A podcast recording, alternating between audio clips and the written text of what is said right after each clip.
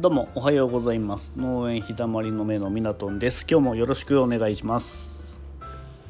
今日は、えー、チューリップについてお話をしていきたいと思うんですけど、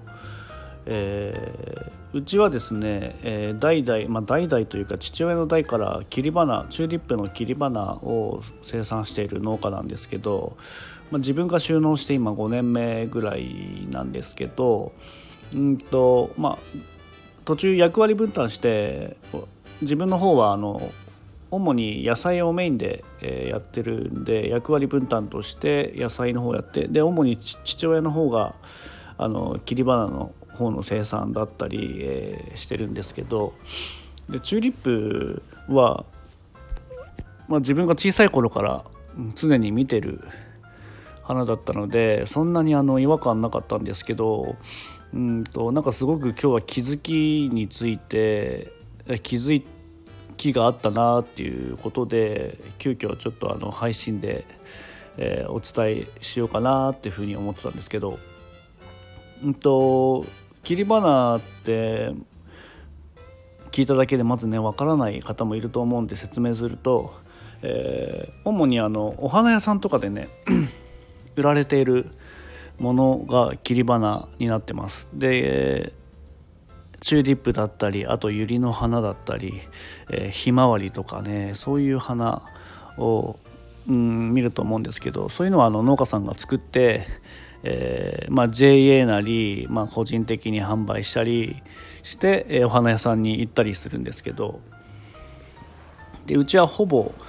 JA がメインで、えー、やってます。でその中で、えー、少し直売所何店舗かにも、えー、出荷してるんですけど、出荷時期でいうと主に年末から、え、3月いっぱいみたいな 感じですね。チューリップだけで言うとですね。ユリも作ってるんですけど今回はチューリップの話なんで、え、チューリップをちょっと言っていきたいんですけど。でその期間大体あのチューリップってえー、色がついちゃうともう本当に出荷できなくなっちゃうんで色がつき始めたなっていう頃に主に収穫をします。で天候によってもうんすごく左右されるんですけど、うん、ハウスで栽培してるので、えー、日が照ってる天気のすごい晴れ間が続くとなるとかなりの勢いで、えー、色がついちゃうのでうん待ったなしで収穫をしないといけません。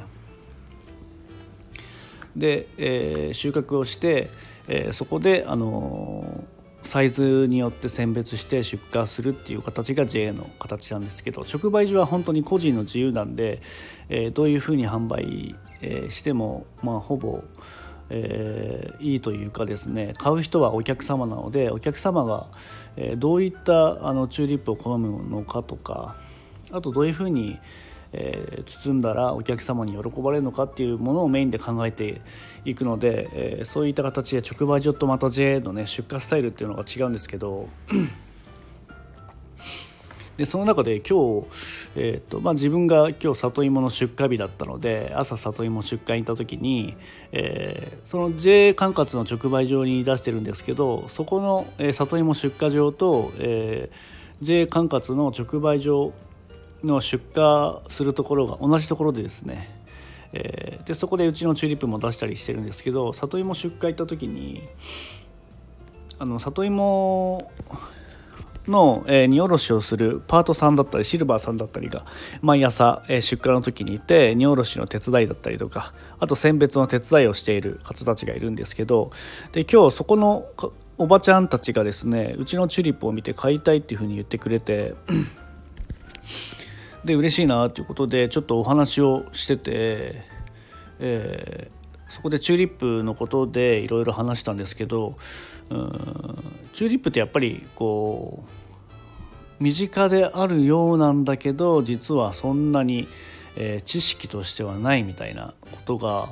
うん、あるななんて思って気づいたんですけど自分もは小さい頃からあのチューリップよく見てるんでまあ、自然と全然興味はなかったけど大体ある程度のことはなんか分かってるつもりいたんですけどうんと、まあ、おばちゃんと話した時にたまたまその出荷してたチューリップが、えー、花びらが緑となんか白みたいな 色の花だったんで、えー、これって花みたいなことを言われてでこっちはねもう当たり前に花っていう感覚はあったんですけど意外となんか知らないんだなみたいな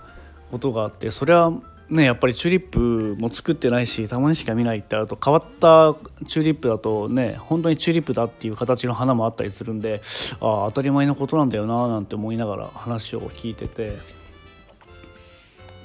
でチューリップのね背丈とかもいろいろその直売所に出してるチューリップでいうといろんな種類の花を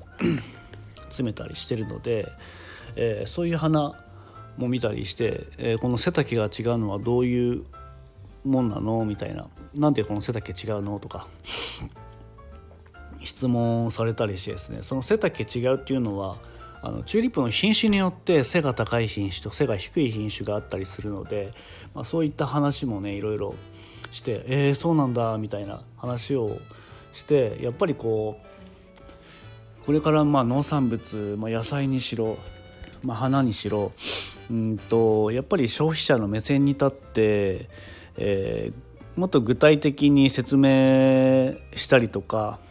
あとやっぱりこういった、え、品種があるよとかこう栽培ってこういう苦労があるんだよとか、まあ、こういう発見があるよっていうのをなんか普段自分が気づいたこと以外にも消費者消費者の目線に立って説明していくことってすごく大事なんだなっていうふうに、えー、今日のその会話の中ですごく思ったっていうのがあって、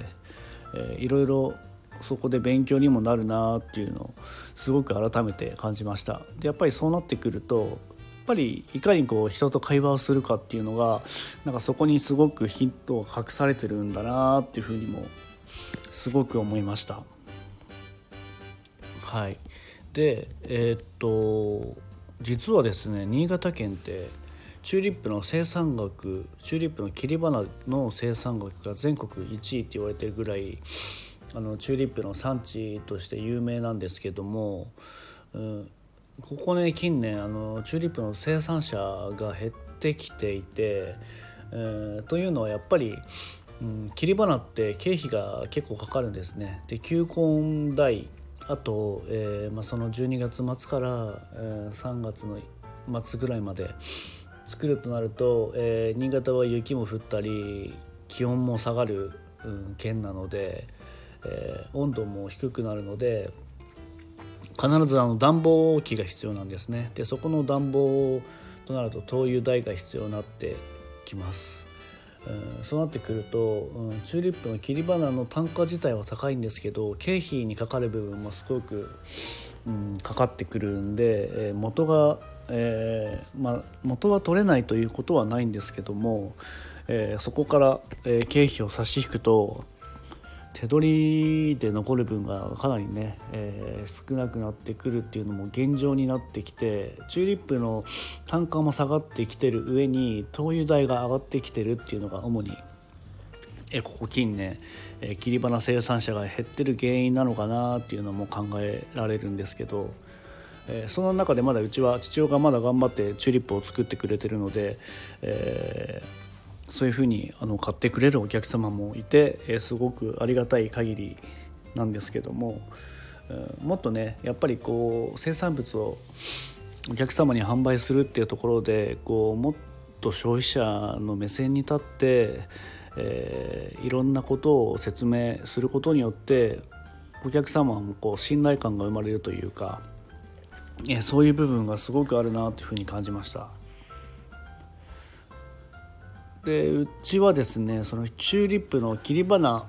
にする球根も養成してるんですけど、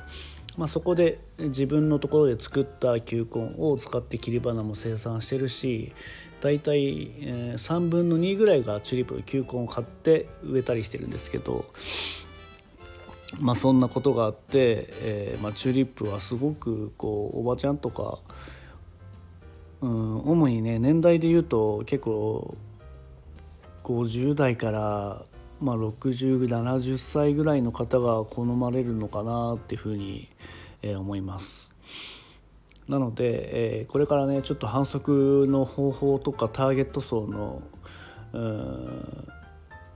どういうふうにターゲットを持って、えー、販売していくかっていうのもすごく重要なことに気づかされたという一日でした。えー、今日はねこの辺で終わりたいと思います、えー、最後まで聞いていただきありがとうございました、